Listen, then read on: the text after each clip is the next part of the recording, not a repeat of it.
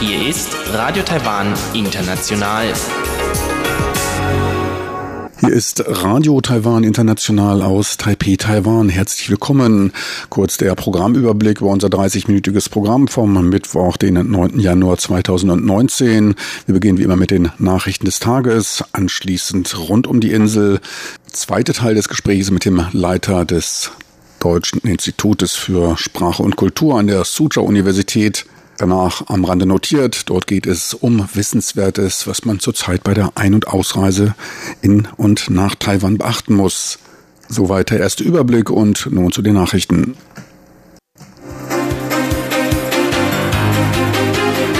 Hier ist Radio Taiwan International mit den Tagesnachrichten vom Mittwoch, den 9. Januar 2019. Die Schlagzeilen. Akademische Spitzenkräfte mit staatlichen Lehrstühlen ausgezeichnet. Und Verteidigungsministerium die Verteidigungsanstrengungen entsprechend der Aktivitäten der chinesischen Armee. Und 44 ausländische Gelehrte rufen Taiwan zur Geschlossenheit angesichts des Drucks aus China auf. Und nun die Meldungen im Einzelnen.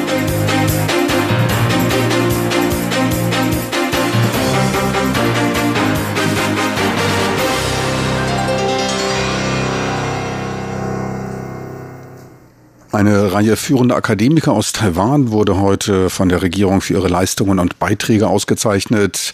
Vier Professoren, alle an der Nationalen Taiwan-Universität, NTU, forschend und unterrichtend, wurden am heutigen Mittwoch von Vizepräsident Chen Jianren mit einer staatlichen Lehrstuhlprofessur ausgezeichnet. Die Auszeichnung wird als Taiwans höchste akademische Ehrung betrachtet. Bei den vier ausgezeichneten Professoren handelt es sich um Chen Mingxian, Vizepräsident der NTU. Er ist Experte im Bereich der Datenverarbeitung und datenbasierter Systeme. Ferner Geologieprofessor Xian Chuanzhou, Medizinprofessor Tian Hui Fang und Wirtschaftsprofessor Liu Jintan. Des Weiteren wurden drei Professoren mit dem staatlichen Industrie- und Ausbildungspreis ausgezeichnet, darunter auch Xie Bao Chuen, der Vater der Sojasauce, ferner Huang Rongfang von Taiwans Universität für Wissenschaft und Technik, als auch Lin Bo Zun von der Technisch-Wissenschaftlichen Universität in Kaohsiung. Vizepräsident Chen Jianren lobte die Beiträge der Preisträger zur Steigerung der Wettbewerbskraft Taiwans, ihrer Vorbildfunktion für das Lernen und ihre Beiträge für die Menschheit. Das Verteidigungsministerium stellte heute die vier Hauptbestandteile der für 2019 geplanten Manöver und Übungen für die Streitkräfte vor. Dazu zählten thematisch der Aufbau der Verteidigungskraft im Allgemeinen, das jährliche Hangguang-Manöver, gemeinsame Bekämpfung von Landungsversuchen und die umfassende Bekämpfung von Luftangriffen und Fallschirmspringern. Die gemeinsamen Militärübungen der drei Armeeeinheiten folgen dabei dem Konzept der Landesverteidigung und des Küstenschutzes. Die Übungen werden dabei vielfältig auf Grundlage des Kenntnisstandes und der Kampfbereitschaft von Chinas Armee gestaltet. Laut dem Sprecher des Verteidigungsministeriums richte sich der Schlachtplan der Armee auf die Verteidigung und Abschreckung und der Betonung der Selbstverteidigungsfähigkeit aus. Angesichts der von Chinas Präsident Xi Jinping geäußerten Beibehaltung einer möglichen militärischen Option gegenüber Taiwan sagte er, dass man fortfahren werde, die Bestimmtheit zur Landesverteidigung und der Entschlossenheit zur Selbstverteidigung zu stärken. Internationale Akademiker und frühere US-Regierungsoffizielle riefen am Dienstag in einem offenen Brief Taiwans Bevölkerung zur Einigkeit und Entschlossenheit zur Begegnung der von China ausgehenden Bedrohungen auf. Ferner sprachen sie sich für eine parteiübergreifende Unterstützung von Präsidentin Tsai Ing-wen und die Notwendigkeit des Zusammenhalts in diesem kritischen Moment von Taiwans Geschichte aus. Sie lobten Taiwans mutige Haltung zum Schutze seines demokratischen Systems und den Widerstand gegen den Druck aus China. Bedenken äußerten sie über Pekings den gesellschaftlichen Zusammenhalt untergrabene Techniken, der das Vertrauen in das politische System gefährden und zu möglichen inneren Unruhen führen könnte, die Peking Vorwand für einen Einmarsch in Taiwan liefern könnten.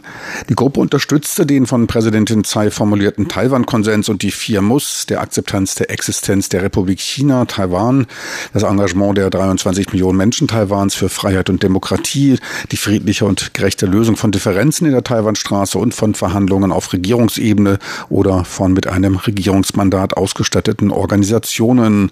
Zu den Unterzeichnern des offenen Briefes gehörten unter anderem William Stanton und Stephen Young, ehemalige Direktoren des amerikanischen Institutes in Taiwan, AIT, und Jerome Cohen, Experte für das chinesische Recht, Professor am Rechtsinstitut der New Yorker Universität. Laut einer Umfrage des Verbandes für Taiwan-Straßenpolitik sprachen sich 80 Prozent der Befragten gegen das von Chinas Führer Xi Jinping geäußerte ein China-Zwei-Systeme-Modell aus. Diese Meinung war in beiden politischen Lagern Taiwans stark vertreten. Gut 60 Prozent unterstützten die von Präsidentin Tsai Ing-wen gemachte Äußerung, dass Taiwan dieses Modell niemals akzeptieren könne und auch die, ihre Reaktion zu den von Xi gemachten Äußerungen. Die von Tsai geforderten Prinzipien der vier Muss wurden von 80 Prozent der Befragten unterstützt. In dem von China vertretenen eine China-Prinzip sehen 60 Prozent der Befragten keinen Raum für die Republik China, Taiwans offizielle Bezeichnung. Bei den Fragen nach der Unterstützung und der allgemeinen Leistung von Präsidentin Tsai gab es eine leicht überwiegende Zustimmung für sie. Das Verteidigungsministerium gab zu einer möglichen britischen Militärbasis im südchinesischen Meer keinerlei Kommentar ab. Ausländische Medien berichteten die Tage über eine mögliche Errichtung einer Basis im südchinesischen Meer zur Ausdehnung der britischen Einflusszone. Der Sprecher des Verteidigungsministeriums, Chen Zhongji, lehnte einen Kommentar zu diesem Anliegen ab. Von britischer Seite seien keinerlei Angaben zum Standort gemacht worden. Das Verteidigungsministerium lehne es daher ab, sich über hypothetische Fragen zu äußern. Der Zeitrahmen zur Umsetzung des Energiemixes wird vom Jahr 2025 auf das Jahr 2030 verlängert, teilte heute Lin Chuanong, Minister der dem Wirtschaftsministerium unterstehenden Energiebehörde am heutigen Mittwoch mit. Man verspreche sich von den Änderungen eine umfassendere Planungsmöglichkeit, so Lin.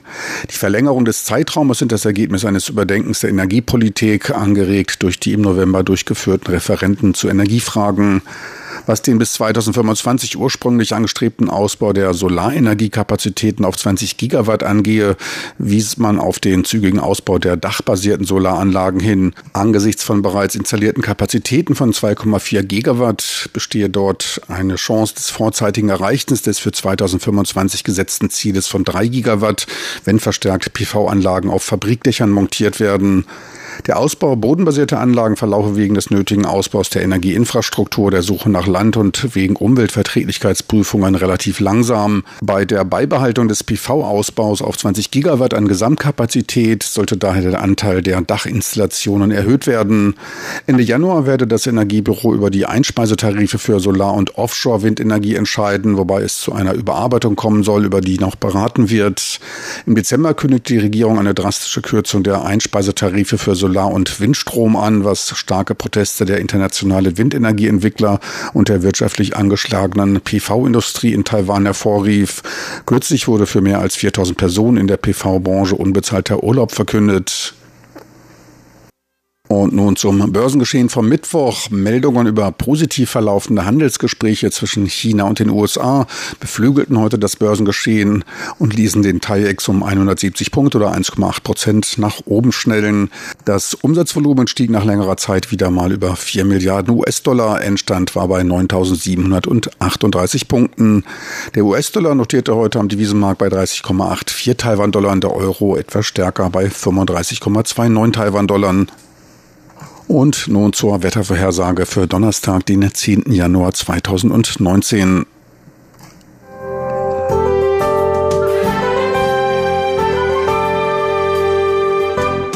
Das Wetter.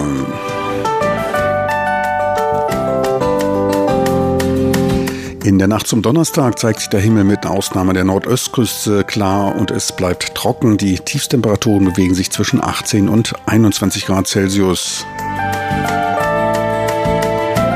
Tagsüber dann landesweit Sonnenschein bei angenehmen 27 Grad im Norden und bis zu 29 Grad im Süden. Im Osten ist es bedeckter, zum Süden hin regnet es dort. Sie hörten die Tagesnachrichten von Radio Taiwan International vom Mittwoch, den 9. Januar 2019.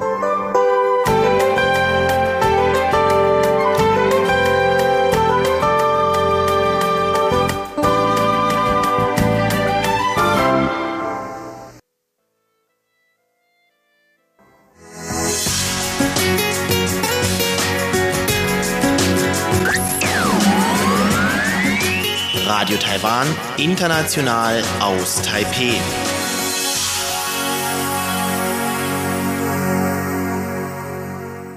Weiter geht es nun mit Rund um die Insel. Dort der zweite Teil des Interviews von Huang Yilong mit dem Leiter der deutschen Abteilung für Kultur und Sprache an der Suzhou Universität in Taipei.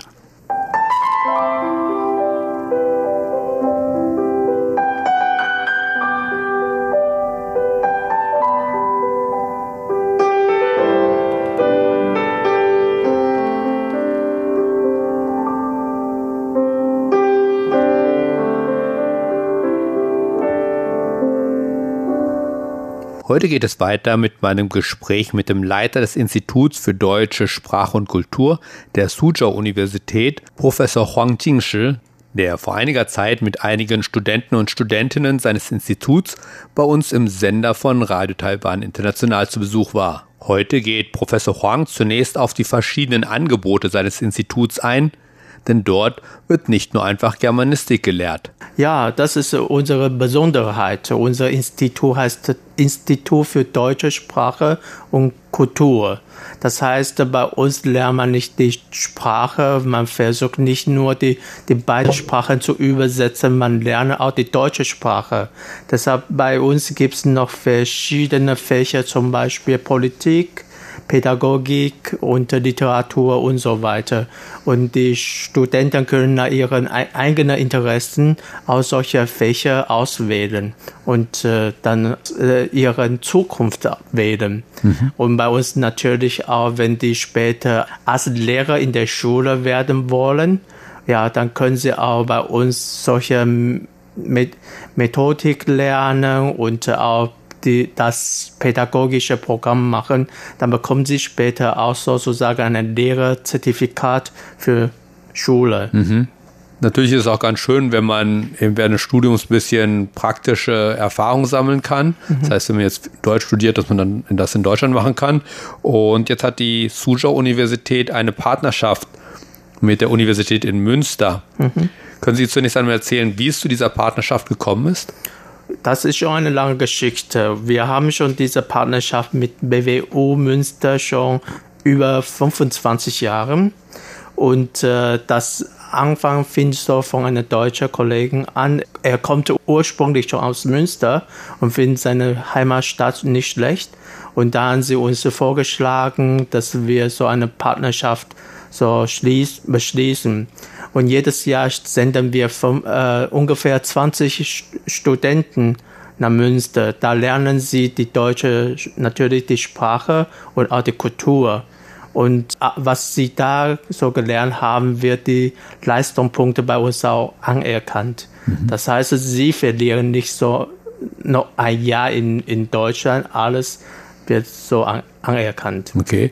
Und unter welchen Bedingungen kommen die Studenten nach Deutschland? Also beziehungsweise was müssen sie erfüllen, damit sie nach Münster gehen können? Okay, sie, in dem ersten Jahr dann merkt man, dass viele Studenten zeigen ihr Interesse. Dann müssen sie gute Noten bekommen. Sie müssen auch so die deutsche Sprache lernen und äh, dann wird verglichen, ob für sie gut ist oder ob sie in der Lage ist, hinzugehen. Müssen sie bestimmte Noten erfüllen oder erreichen?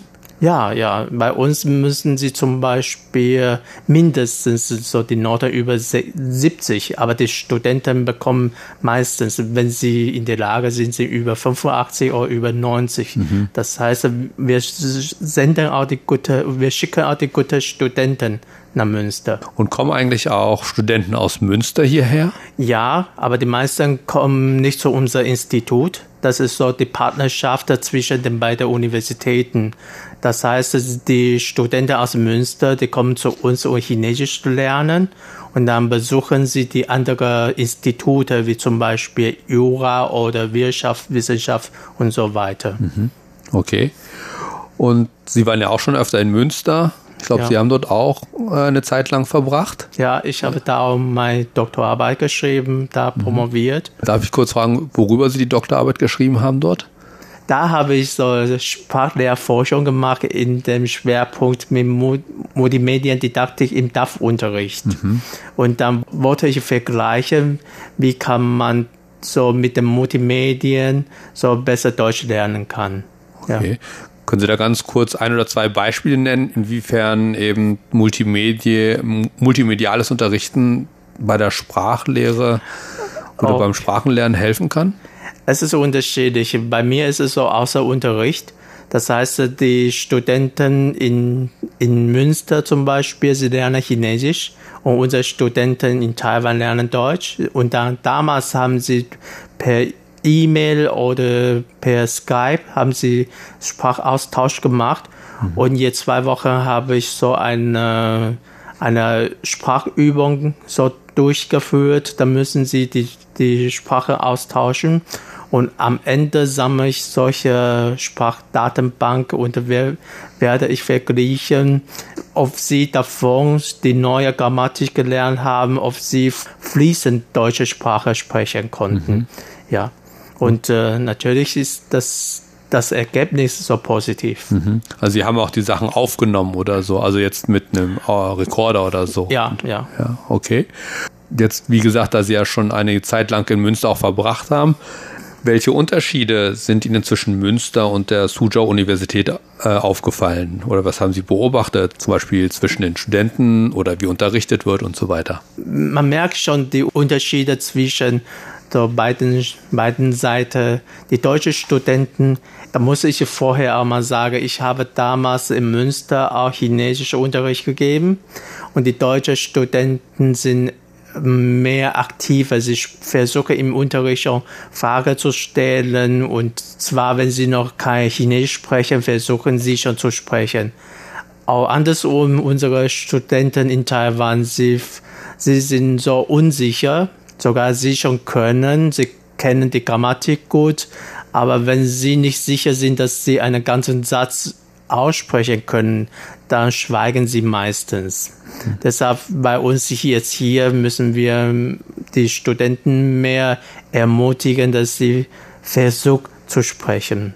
Darf ich fragen, was glauben Sie, woran liegt das, dass taiwanische Studenten sich erscheuen, von sich aus was zu sagen? Liegt das am Schulsystem vorher, dass sie halt auch ähm, in der Oberschule oder in der Mittelschule vielleicht eher wenig am Unterricht teilnehmen konnten? Oder ist das auch kulturell bedingt oder was glauben es Sie? Es gibt verschiedene Kulturhintergründe. Früher als Kind sagt man immer, die Kinder sollen schweigen und nur zuhören.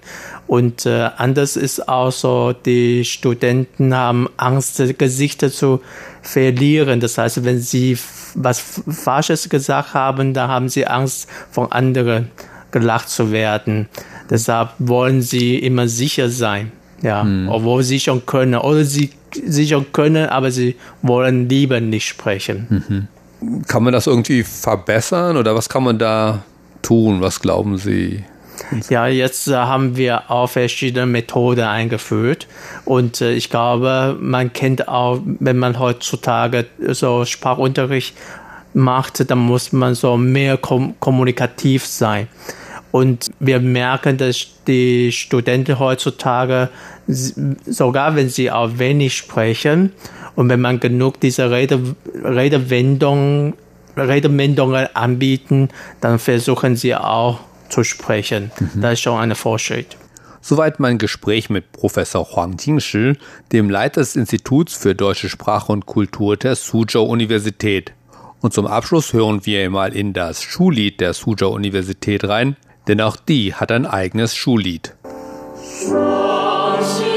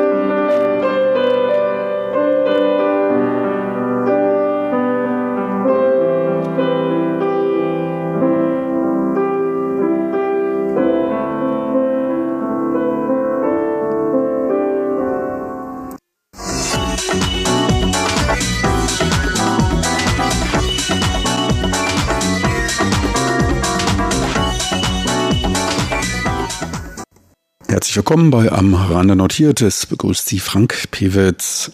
Heute geht es darum, was man in Taiwan bei der Ein- und Ausreise beachten muss. Ferner geht es um neue Maßnahmen zur Reduzierung der die Visumsfrist überziehenden Personen. Erneut kam es seit Jahresanfang trotz der verhängten hohen Strafen zu einer Reihe von Fällen des illegalen Importes von Schweinefleisch nach Taiwan. Wegen des in China grassierenden afrikanischen Schweinefiebers, eine für Schweine tödliche Infektion, hoben Taiwans Behörden das Bußgeld für Ersttäter auf 200.000 Taiwan-Dollar an. Das sind etwa 5.700 Euro. Am 2. Januar wurde dieses Bußgeld dann gleich gegen vier Personen verhängt, darunter ein aus Südkorea kommender, via Hongkong einreisender Ire, dessen Päckchen Würstchen für ihn wahrscheinlich zu den teuersten seines Lebens wurde. Zehnmäkrige 70 Gramm Würstchen, das Stück für 570 Euro.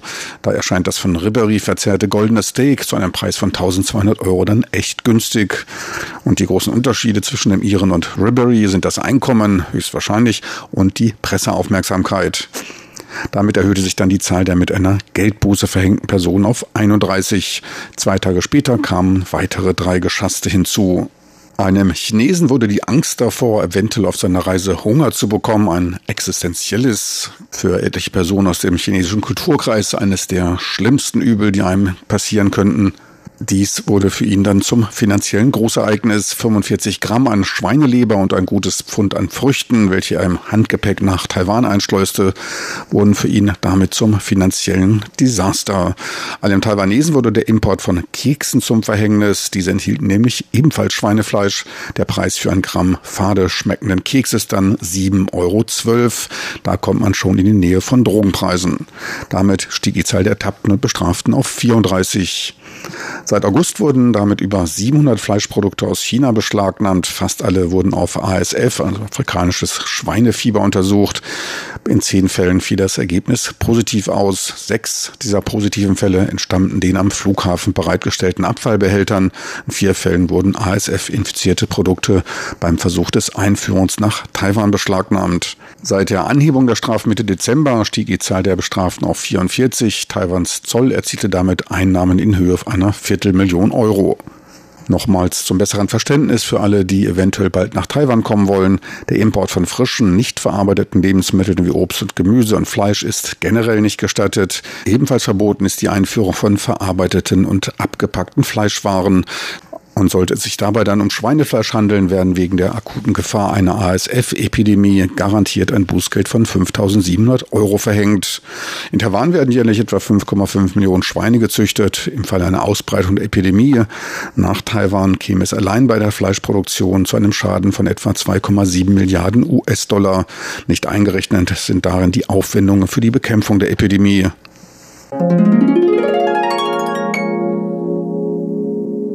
Auch die China unmittelbar vorgelagerte Insel Jinmen verhängte jetzt erstmalig ein Bußgeld wegen illegalen Schweinefleischimportes gegenüber einem vom Festland kommenden Chinesen. Dort ist man wegen der großen Nähe besonders auf der Hut, insbesondere nachdem in der letzten Woche zwei Schweinekadaver vom Festland angespült und bei einem davon eine ASF-Infektion festgestellt wurde. Die Quarantänemaßnahmen wurden etwa ebenso wie die Gepäckuntersuchungen verstärkt. Zum Schutze Taiwans wurde vorerst auch die Versendung von Fleischprodukten aus Jinmen nach nach Taiwan für zwei Wochen unterbunden. Zum chinesischen Neujahr ab Ende Januar stehen die Behörden dann unter Dauerstress angesichts der zu erwartenden vielen Touristen, insbesondere in Jinmen. Die Schifffahrt vom Festland dorthin dauert lediglich eine halbe Stunde. 2017 verzeichnete Jinmen eine Million Besucher. Im letzten Jahr kam mehr als die Hälfte davon aus China. Die Einwohnerzahl in Jinmen, die beläuft sich auf etwa 130.000 Personen. Um die Schutzmaßnahmen effizienter umsetzen zu können, planen jetzt die für Quarantänemaßnahmen zuständigen Behörden an den Flughäfen eine Zentralisierung des aus China kommenden Gepäcks. Es wird überlegt, zwei bis drei Förderbänder ausschließlich für aus China nach Taiwan kommende Passagiere zu reservieren. Dies erscheint zur besseren Bekämpfung notwendig, da nach wie vor trotz aller Meldungen und Warnungen sich Einreisende gesetzeswidrig verhalten. Angesichts der ausgeweiteten Kontrollen besteht zudem mittlerweile ein Mangel an Schnüffelhunden. Eine Zusammenführung des Gepäcks erscheint daher als eine notwendige Maßnahme. Ein Restrisiko bleibt wegen möglicher menschlicher Fehler bei der Röntgenkontrolle ohnehin bestehen. Experten sehen zum kommenden Monat fest dramatisch steigende Quarantänemaßnahmen angesichts des stark zunehmenden Flugverkehrs zwischen Taiwan und China. Denkbar wäre eine Ausbreitung von ASF durch an Schweine verfütterte Küchenabfälle, ein in Taiwans Müllverarbeitungssystem weit verbreitetes Muster. Ein Professor der Veterinärmedizin wies auf die enorme Widerstandskraft des Virus hin. Es sei sowohl gegenüber Säure- und alkalischen Substanzen resistent, kann sich in gekühltem Fleisch für drei bis vier Monate halten. Selbst in verarbeiteten Produkten wie Würsten und Schinken wirkt das Virus bei der Abfallverfütterung an Schweine weiter nahezu immer tödlich. Wirklich zerstört wird das Virus in Fleischprodukten erst, wenn diese für mindestens fünf Minuten auf über 90 Grad erhitzt werden. Der Experte verglich dabei das ASF mit der damals in den 80er Jahren aufkommenden AIDS-Epidemie. Knapp ein Drittel der ASF-Ausbrüche in China soll auf die Verfütterung von Küchenabfällen an Schweine zurückzuführen sein. Der Veterinärmediziner rief daher zu einer sachgemäßen Behandlung von Küchenabfällen in Taiwan auf. Und das dürfte wohl nichts anderes bedeuten als Schweineabfälle nicht in den Biomüll.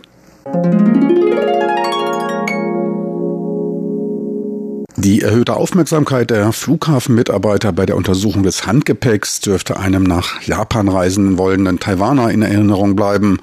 Bei dem sich auf den Weg nach Osaka machenden Mann entdeckte man die stolze Summe von 4,1 Millionen japanischen Yen im Handgepäck. Dies entspricht einem Gegenwert von etwa 33.000 Euro bzw. knapp 38.000 US-Dollar. Das Dumme, da er die Summe nicht deklarierte, machte er sich des Vergehens gegen das Geldwäschegesetz schuldig. Erleichtert trat er dann seine Weiterreise an, und zwar mit 1,1 Millionen Yen in der Tasche. Diese sprachen einem Wert von 10.000 US-Dollar, genau das erlaubte Limit für nicht deklarierte Ausfuhr von Devisen. Nur zur Erinnerung an alle nach Taiwan ein- oder ausreisenden Personen. Die Grenze für Taiwan-Dollar bei der Ein- oder Ausfuhr liegt bei lediglich 100.000 Taiwan-Dollar, etwa 3.250 US-Dollar bzw. 2.830 Euro.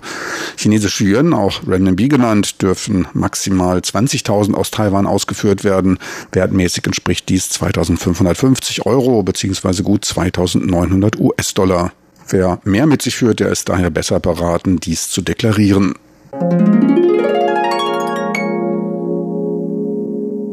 Die Einreisebehörde wird in Kürze ein fünfmonatiges Amnestieprogramm für Ausländer einführen, die ihre Aufenthaltsfrist überschritten haben.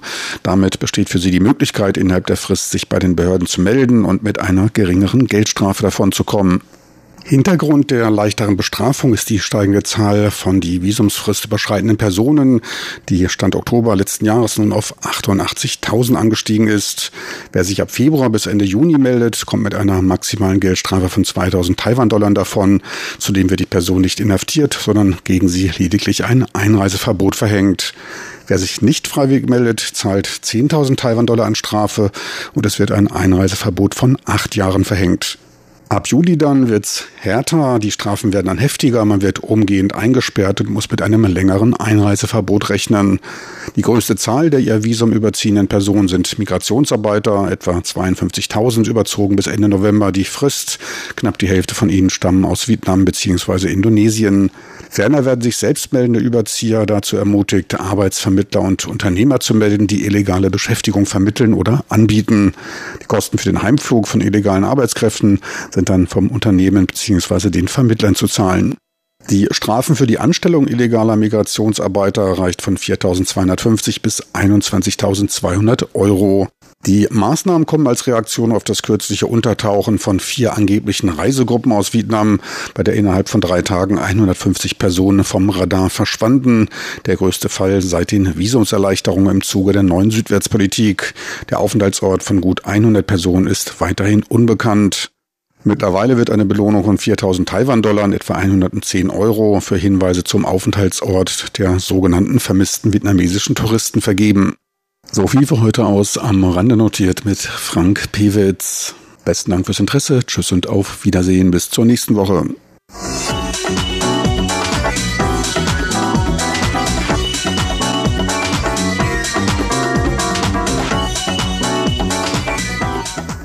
Meine lieben Zuhörer, das 30-Minute-Programm von Radio Taiwan International vom Mittwoch, den 9. Januar 2019, neigt sich dem Ende zu.